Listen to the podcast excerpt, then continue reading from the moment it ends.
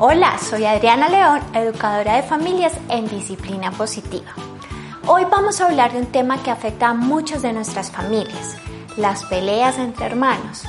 ¿Recuerdas alguna pelea con tus hermanos? Empecemos por comprender que estas peleas hacen parte del proceso de aprendizaje de los niños.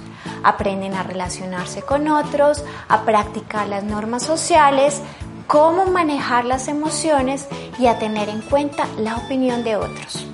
Durante este proceso los niños prueban diferentes estrategias para ver cuáles funciona más. Nuestra responsabilidad como adultos está en dos direcciones. Por un lado, somos ejemplo de la resolución de conflictos. Ellos imitarán la manera en que nos ven actuar a nosotros para solucionar sus diferencias.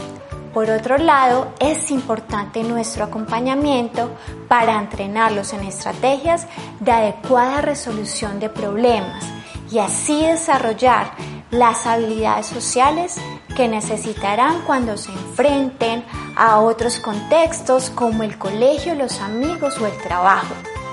Muchas veces los niños pelean buscando la aprobación y el amor de los padres y respondiendo a unos roles que ya se han impuesto el del rescatado y el del culpable.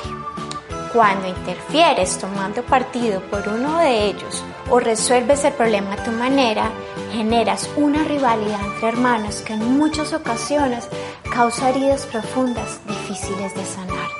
Entonces es importante empezar a preguntarse, ¿cuál es mi objetivo al intervenir?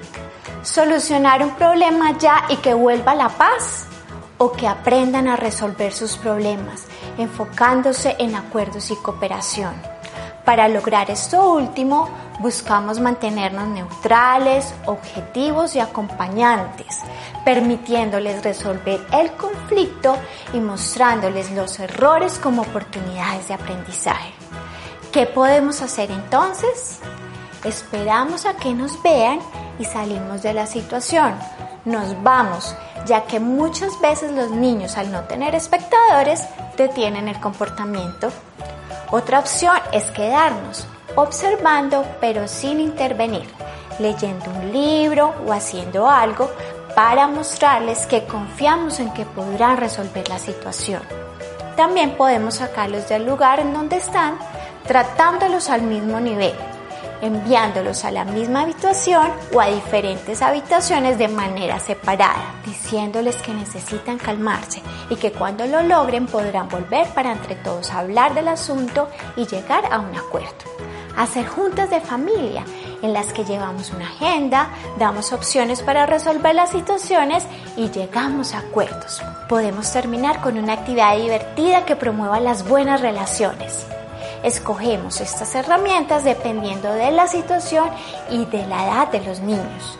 Es muy importante aclarar que no interferir no quiere decir abandonar y permitir agresiones.